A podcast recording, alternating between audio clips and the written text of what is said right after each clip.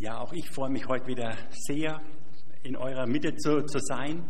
Bin dankbar für die tollen Lieder, für die tolle Anbetungszeit und ähm, ja, bitte jetzt um Gottes Segen auch auf sein Wort.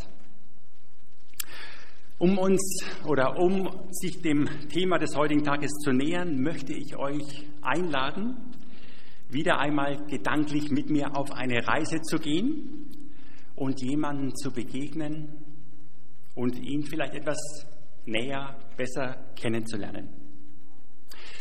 Wir laufen durch lange, düstere Gänge. Gleisen, das gleißende Licht der Sonne, das eben noch auf unseren Schultern brannte, ist zunächst einer angenehmen Kühle gewichen. Aber je länger wir hinab in die Keller oder besser gesagt in den Kerker steigen, umso mehr vermissen wir die Wärme. Es wird feucht. Es riecht modrig und stickig. Uns fröstelt. Der Lärm der Außenwelt ist schon lang nicht mehr zu vernehmen. Schließlich stehen wir vor einer massiven Türe aus Holz. Rau, einige raue Gitterstäbe erlauben es uns durch ein kleines Fenster in der Tür einen Blick in die Zelle zu werfen. Es dauert etwas, bis wir die Gestalten im Halbdunkel ausmachen können. Drei Männer sitzen in einer Ecke zusammen. Täusche ich mich? Oder hat da gerade jemand geschluchzt? Es war der Mann in der Mitte. Auf alle Fälle sieht er bedrückt und müde aus. Naja, kein Wunder an so einem Ort. Geht jetzt, so spricht er zu den anderen beiden, die ihn wohl besuchen dürften. Geht und bringt mir so schnell als möglich Antwort. Ich weiß nicht, wie viel Zeit mir noch bleibt. Während die beiden anderen ihn umarmen, haben sie feuchte Augen. Wohin gehen sie? Auf was für eine Antwort wartet dieser Mann? Der Mann in dieser Zelle ist tatsächlich einer der ganz Großen des Neuen Testaments. Aber in dem Moment ist er nur schwer als solcher zu erkennen. Mehr noch als das. Ich würde sagen, er ist entmutigt, verzagt, auf alle Fälle zutiefst verunsichert. So als hinge von der richtigen Antwort, auf die er wartet, seine ganze Existenz ab. Und tatsächlich ist genau das der Fall. Er hat so viel investiert, er hat so viel auf sich genommen, so viel ertragen, er hat auf so viel verzichtet und letztlich alles auf eine Karte gesetzt. Und jetzt sollte er sich getäuscht haben? Hat er einen so großen Fehler gemacht? Jetzt, da er befürchtet, bald von dieser Welt genommen zu werden, würde man sich wünschen, er erhebt die Hand zum Viktoriezeichen im Triumph. Stattdessen ist sein Gesicht ein einziges Fragezeichen und nervös beißt er sich auf seine Lippen. Tatsächlich sind die letzten Worte, die uns von ihm überliefert sind, diese eine für ihn so entscheidende Frage.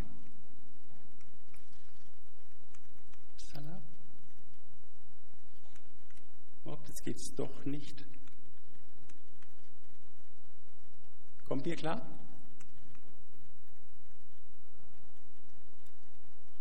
Okay, ich schau mal, ob ich Ja. Nee, vorwärts geht's nicht. Okay. Also, bist du es, der da kommen soll, oder sollen wir auf einen anderen warten? Wenn wir einmal zurückblenden und hinhören, wie Johannes der Täufer, so der Name und der Titel des Mannes, in der Vergangenheit von Jesus gesprochen hat, so können wir nachempfinden, wie tief er in diesem Moment verunsichert ist. Er sagte, siehe, das ist Gottes Lamm, das der Welt Sünde trägt. Oder nach mir kommt der, welcher stärker ist als ich, Und ich bin nicht würdig, ihm mich zu bücken und ihm die Riemen seiner Schuhe zu lösen. Oder ich habe euch mit Wasser getauft, er aber wird euch mit dem Heiligen Geist taufen.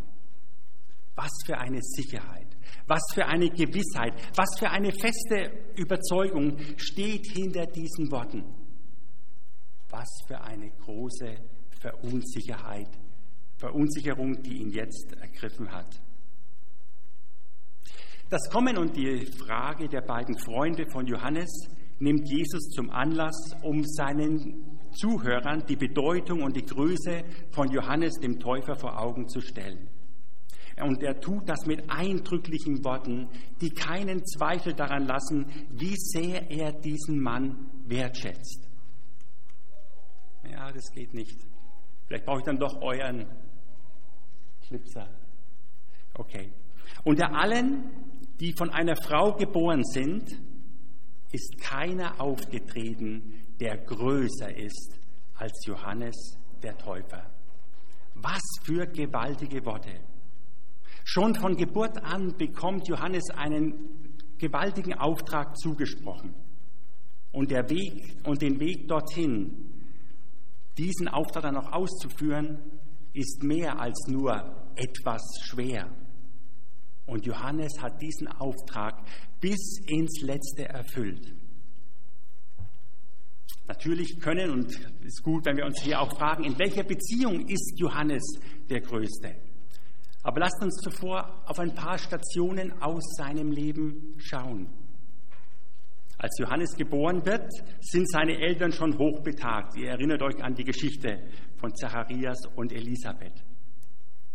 Und es ist mit Sicherheit nicht zu viel spekuliert, wenn wir annehmen, dass Johannes schon in sehr frühen Jahren den Tod seiner beiden Eltern miterleben musste.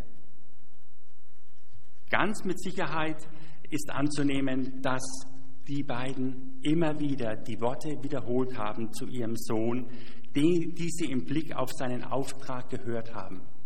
So eindringlich war das, was sie von den Engeln empfangen haben, von dem Engel empfangen haben. Du wirst groß sein vor dem Herrn. Schon von Mutterleib wirst du mit dem Heiligen Geist erfüllt sein und du bist es. Viele der Söhne Israels wirst du zu dem Herrn zurückbringen. Du wirst das Werk des verheißenen Elias tun. Du wirst das Herz der Väter wieder zu ihren Söhnen zurückkehren. Du wirst Prophet des Höchsten sein. Du wirst dem Herrn den Weg bereiten. Du wirst den Menschen den Weg, die Erkenntnis des Heils geben. Ich frage mich, was macht ein Teenager oder vielleicht ein knapp 20-Jähriger, der solch eine Berufung auf seinem Leben spürt und der schon früh von Vater und Mutter endgültig Abschied nehmen musste?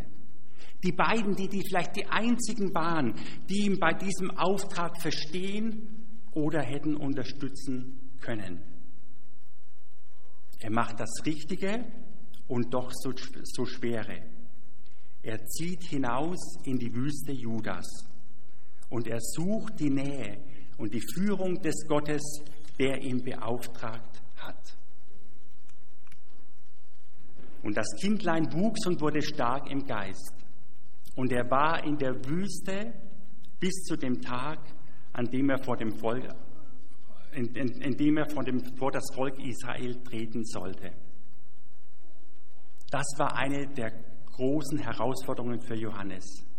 Alleine diesen Weg zu gehen, alleine die Nähe Gottes zu suchen.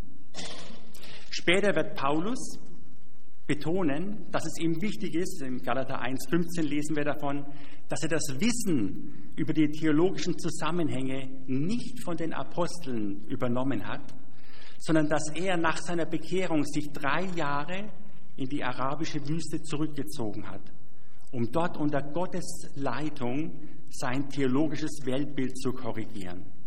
Was sage ich? Korrigieren, auf den Kopf zu stellen. Also auch hier Johannes. Er geht in die Wüste. Und er hätte ja auch mit dieser Berufung, die er hat, niemanden um Rat fragen können. Wer hätte ihm die Fragen beantworten können? Wann soll ich in die Öffentlichkeit gehen? Was soll ich verkündigen? Was genau soll ich tun? Wo soll ich auftreten? Wie soll mein Dienst grundsätzlich aussehen? Die Wüste Juda. Wüste, was ist das für ein Ort? Wozu hat Gott diesen, diese Umgebung in der Vergangenheit gebraucht? Wozu gebraucht er sie jetzt bei Johannes? Zum einen kann man gleich sagen, dass die Wüste für Johannes kein Ort ist, um sich vor dem Schlechten der Welt oder vor der Gesellschaft zurückzuziehen. Anders als die Gruppe der Essener, die auch als Gemeinschaft in der Wüste lebten, ist, hat sich Johannes nicht bewusst von dem Alltagsleben, vom normalen Alltagsleben abgewandt. Indem wir später die Menschen beraten wird, ihnen äh, konkrete Ratschläge für den Alltag gibt, merken wir, dass er mit den Herausforderungen des Alltags vertraut war und darin auf keinen Fall irgendwas Schlechtes sah. Nirgendwo fordert er seine Zuhörer auf, die Gesellschaft zu verlassen und ein Leben in Einsamkeit zu führen. Im Gegenteil, er gibt ihnen Hilfestellung im Alltag, den Alltag mit Gott zu meistern. Aber das Leben in der Wüste bringt auch einige Besonderheiten mit sich. Zum Beispiel die Reduzierung auf das Einfachste in Kleidung und Speise. Bei Johannes ist die Kleidung aus Kamelhaar und die Speise sind die einfachsten Naturprodukte, die er vorfinden kann. Wilder Honig und Heuschrecken. Und Ablenkungen von außen, na, die gibt es auch nicht. Die sind auf ein Minimum reduziert. Am Ende bleiben die grundlegenden Fragen des Lebens. Wer bin ich? Wozu bin ich in dieser Welt? Wozu lebe ich? Und wie lebe ich die Beziehung zu meinem Schöpfer? Und genau aus diesem Grund hat Gott Johannes zur Beantwortung dieser Fragen mit etwas ganz Besonderem ausgestattet dem Heiligen Geist, dem Ratgeber Gottes, der von Mutterleib an in ihm wohnt. Und er wird schon von Mutterleib an erfüllt werden mit dem Heiligen Geist. Und das ist jetzt theologisch etwas wirklich Außergewöhnliches. Wir kennen es, kennen es aus dem Alten Testament, dass Menschen temporär vom Heiligen Geist überschattet waren, ergriffen waren für einen besonderen Auftrag oder für eine besondere Zeit. Aber ein konstantes Wohnen des Heiligen Geistes in Gläubigen passiert erst nach Pfingsten. Der Heilige Geist, der Teil der, des dreimal heiligen Gottes ist und der sonst keine Gemeinschaft mit Sünde haben kann, braucht einen sozusagen vorbereiteten Grund, durch die Vergebung Jesu, die am Kreuz geschehen ist, damit er dauerhaft in Sündern wohnen kann. Und hier bildet Johannes eine Ausnahme, weil er so eine einzigartige Berufung hat, die angelegt ist auf eine intensive Beziehung mit Gott, wohnt der Heilige Geist von Anfang an, von Kindheit an bei ihm oder in ihm. Welcher Mensch hätte ihn beraten können? wann und wo aufzutreten, was und wie zu sagen. Johannes ist sechs Monate älter als Jesus. Und wenn wir annehmen, dass Jesus zu, zu Beginn seines Dienstes etwa 30 Jahre alt war, so wären es wahrscheinlich mehr als zehn Jahre, die Johannes zum größten Teil in der Wüste, in der Einsamkeit verbracht hat. Zehn Jahre. Wahnsinn. Geprägt vom direkten Umgang mit Gott.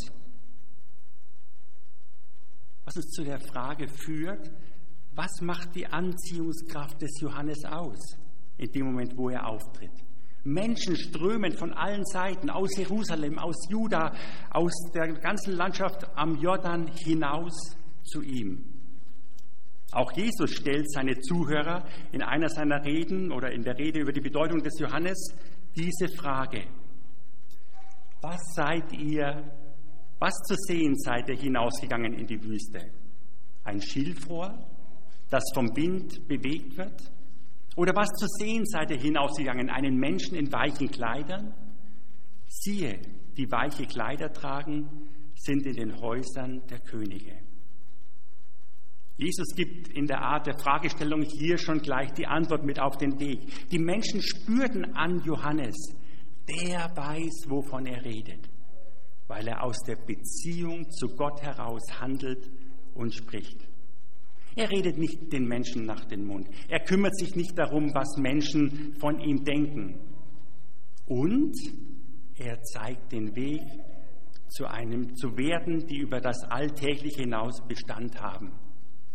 Und er ist ein Mensch, der auf diesem Weg nicht auf seinen Vorteil oder gar Bequemlichkeit bedacht ist. Noch ein weiterer Aspekt der Größe des Johannes. Er verkündet den Menschen zusammengefasst folgende Botschaft. Die eigentliche Botschaft kommt erst. Der Ruf, pass auf, dass ihr es nicht verpasst. Schaut auf euer Leben, schaut es im Licht Gottes an, ändert euer verkehrtes Verhalten und lasst euch auf ähm, lasst euch als äußeres Zeichen für diese Umkehr taufen oder diese Offenheit taufen. Das ist eigentlich schon der ganze Kern der Botschaft des Johannes. Nichts Weltbewegendes, nichts umwerfend Neues, aber es trägt das Siegel der Nähe Gottes, geformt in zehn Jahren in der Wüste. Und der Heilige Geist unterstützt diese Worte durch sein Wirken an dem Herzen der Menschen, seiner Zuhörer. Und die Menschenmassen kommen. Zu diesem Aspekt gehört auch, dass Johannes seinen Dienst ganz stark in dem Bewusstsein tut, dass es nicht um ihn und um seinen Einsatz geht. Der, der nach ihm kommt, ist der Große, der ist der Entscheidende. Und bereitwillig gibt er seinen Anhängern dann auch die Weisung, zu Jesus zu wechseln, zu, zu ihm nachzufolgen, als Jesus seinen öffentlichen Dienst beginnt. Was für ein unglaubliches Maß an Demut und ein Ruhen in dem Auftrag Gottes. Und das ist wahre Größe. Und als einer seiner Anhänger oder einige seiner Anhänger von der natürlichen Regung, menschlichen Regung der Missgunst und des Neides ergriffen werden, als sie zu ihm kommen und sagen, Mensch, Jesus tauft jetzt auch, hast du schon gehört? Und alle laufen zu ihm. Da hat Johannes eine klare Botschaft für sie. Jesus muss an seinem Einfluss zunehmen, ich aber muss abnehmen. Das ist die unheimliche Größe in dem Charakter des Johannes. Wie schnell sind wir gekränkt, eingeschnappt, wenn wir nicht die Aufmerksamkeit bekommen, die wir meinen, dass wir sie verdient hätten. Johannes sagt, der aber nach mir kommt, ist stärker als ich. Der wird euch mit dem Heiligen Geist und mit Feuer taufen. Und auch wenn Johannes von der Taufe des Heiligen Geistes und mit dem Feuer hier sprach, so hat er wohl nicht die ganze Dimension dieses neuen Zeitalters des Handelns Gottes mit den Menschen erfassen können. Johannes hatte dieses Kommen des Heiligen Geistes von Gott gezeigt bekommen und er hat es seinen Zuhörern verkündigt, aber selber nicht mehr miterlebt. Dass dieses Kommen des Heiligen Geistes nicht eines der Hauptthemen in seiner Verkündigung auch mit seinen Anhängern, mit seinen Nachfolgern gewesen ist, verdeutlichen die Jünger des Johannes, denen Paulus Jahre später in Ephesus begegnet. Und im Gespräch mit denen stellt sich heraus, ja, wir haben, sind von Johannes getauft worden auf die Taufe des Johannes, aber einen Heiligen Geist, von dem haben wir nie gehört. Das ist Neuland für sie, aber das ist ein Neuland, das sie sofort und mit großer Freude betreten haben. Und lasst uns an dieser Stelle noch einmal zurückschauen auf, auf, Matthäus 11, Vers 11, den Vers, den wir vorhin im ersten Teil hatten, denn dieser Vers hat noch eine zweite Aussage. Unter all die von der einer Frau geboren sind, ist keiner aufgetreten, der größer ist als Johannes der Täufer. Der, der kleinste ist im Himmelreich, ist größer als er. Oh, was soll das bedeuten? Der, der kleinste ist im Himmelreich, ist größer als er. Stellt sich auch die Frage, in welcher Beziehung ist hier von Größe die Rede? Es gibt wohl mehrere Interpretationen. Ich habe mal drei, die ich euch vorlegen möchte drei Möglichkeiten, diesen zweiten Teil des Verses zu deuten. Das erste, wer in diesem neuen Bund lebt, mit der erlebten Vergebung Gottes und dem Handeln des Heiligen Geistes in unserem Leben, wenn wir denken, wie der Heilige Geist Frucht in uns wirkt, also die Frucht des Geistes, wie er Gaben in uns hineinbringt, die wir vorher nicht hatten und die zur Entfaltung kommen, so ein Mensch lebt und erlebt eine intensivere Intimität mit Gott als die Menschen in der Zeit bis zu Johannes hin. Denn das Reich Gottes ist jetzt gekommen.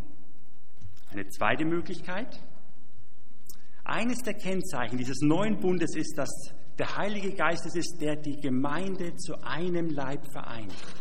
Die vielen Menschen, die vielen Gläubigen, die vielen Christen sind ein Leib. Johannes war ein Einzelkämpfer. Der musste alleine mit Gott sich durch das Ganze durchkämpfen. Aber jetzt hat auch der Kleinste und Schwächste im Reich Gottes den Leib Jesu als seine Unterstützung, durch Brüder und Schwestern an seiner Seite. Und er ist Teil von etwas ganz Großem. Oder eine dritte Bedeutung, die ich noch sehe, das, was wir groß oder klein nennen, sieht Gott ganz anders. Also sollen wir aufhören zu beurteilen, wer klein, groß, bedeutend oder unbedeutend ist.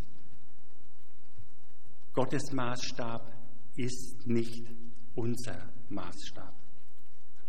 Und an dieser Stelle möchte ich noch einmal auf diese Frage, sprich eigentlich auf diese Zweifel des Johannes zurückkommen. Diese Frage, die wir ganz am Anfang hatten. Mit dem Kommen Jesu, mit dem Beginnen seines Dienstes schlägt Gott in vielen Bereichen ein ganz neues Kapitel auf. Als Johannes von der Reinigung des Vorhofs des Tempels durch Jesus hört, frohlockt er bestimmt innerlich. Ja, Jetzt fegt er die Tenne aus. Ja, jetzt trennt er die Spreu vom Weizen. Ja, jetzt wird die Axt an die Wurzel allen Übels gelegt. Das ist gut so. Aber dann bleiben weitere solche Aktionen aus und andere Gerüchte machen den Umlauf. Hast du gehört? Jesus sitzt, isst und trinkt mit Sündern. Und die geistliche Übung des Fastens scheint ihm und seinen Jüngern völlig fremd zu sein. Hier kamen Fragen, hier kam Verunsicherung bei Johannes auf. Läuft am Ende doch hier etwas falsch? Warum verhält sich der Messias nicht so, wie ich es erwartet habe? Ist der heilige, Gottes, ist der heilige Gott äh, in der Weise bei ihm gegenwärtig, dass er sich ganz bewusst mit Sündern einlässt? Wo bleiben da seine Maßstäbe? Zusatz von mir. Seine Maßstäbe, wie ich sie verstehe. Nein, erklärt Jesus im Zusammenhang mit der Diskussion um das Fasten. Es ist eine neue Zeit mit neuen Schwerpunkten, die jetzt nicht weiterhin in die alten Formen gepresst werden wird, sondern der neue Inhalt wird auch neue Ausdrucksformen finden, ohne, und das ist wichtig, dass das bisherige an, an Wert überworfen oder abgeschafft ist. Man füllt auch nicht neuen Wein in alte Schläuche, sonst zerreißen die Schläuche. Und der Wein wird verschüttet und die Schläuche verderben, sondern man füllt neuen Wein in neue Schläuche. So bleibt beides miteinander erhalten. Das, All, das Eigentliche, das Entscheidende ist der Wein. Ich würde in dem Fall sagen, der steht für das geistliche Leben. Zur Zeit Jesu, zum ersten Mal, wurden neue Ordnungen, neue Prioritäten des neuen Bundes gesetzt. Es war ein neues Zeitalter, das Zeitalter der Gemeinde, der begann. Und die Schläuche sind die Formen, die das, dieses geistliche Leben auszugestalten. Und als Gemeinde Jesu sind wir immer wieder gefordert, geistliches Leben mit jeder neuen Generation neu zu gestalten. Relativ, sage ich mal, einfach ist es, wenn es um die äußeren Formen geht. die Art der Lieder, der Musikstil, der sich ändert, die Kleidernormen, die gesetzt werden in der, in der Gesellschaft. Schwerer, ja wirklich schwerer wird es, wenn wir herausgefordert werden, ethnische, ethische Normen, die in Frage gestellt werden, die unter Beschuss kommen, weiterzugeben und auszuleben. Wenn ich auf die 40 Jahre, die ich jetzt mit Jesus unterwegs bin, zurückschaue, sehe ich zwei große Bereiche, wo sich viel verändert hat und wo wir als Gemeinde Anpassung an neue Gegebenheiten brauchten. Das eine ist der Themenkomplex Ehescheidung und Wiederheirat. Und der zweite Themenkomplex, der in den letzten Jahren ganz groß geworden ist, ist die Frage nach gleichgeschlechtlichen Beziehungen. Das fordert uns gewaltig heraus. Es braucht Stellungnahme.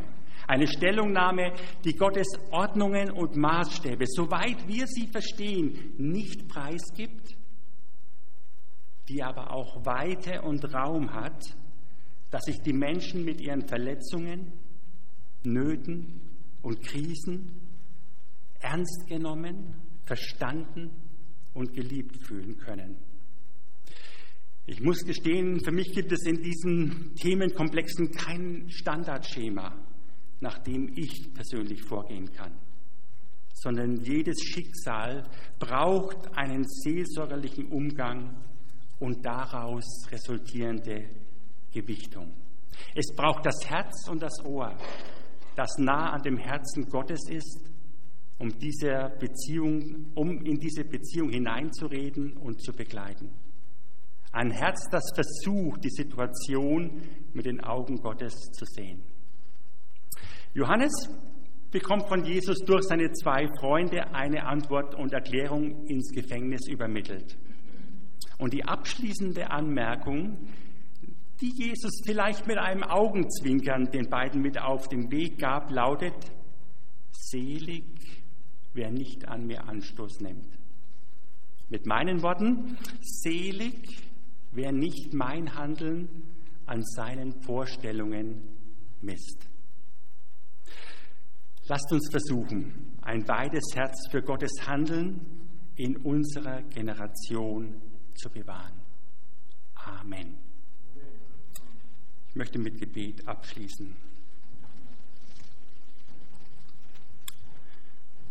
Vater, ich danke dir für dein Heilsplan. Ich danke dir für dein Handeln in der Menschheit von Anfang bis zum Ende und dass auch durch die Wirren unserer Zeit du dein Ziel erreichen wirst. Ich danke dir für Johannes und sein Vorbild, diese Demut, die er hatte, ähm, zurückzutreten und ähm, dir den Weg zu bereiten und dann ja einfach alles an dich zu übergeben. Ich danke dir auch für seine Treue, den Opfer, alles, was er eingesetzt hat, um dir nahe zu sein, um empfindsam zu sein für deine Stimme, dein Reden nicht zu verpassen, äh, das seinen Auftrag geprägt hat. Danke, dass er seinen Lauf vollendet hat und danke auch ja, einfach, dass du durch deinen Geist heute konstant in uns wohnst und wir so innig mit dir verbunden sein dürfen. Herr, du hast gute Gedanken über jeden einzelnen von uns. Dafür lobe ich dich. Amen. Amen.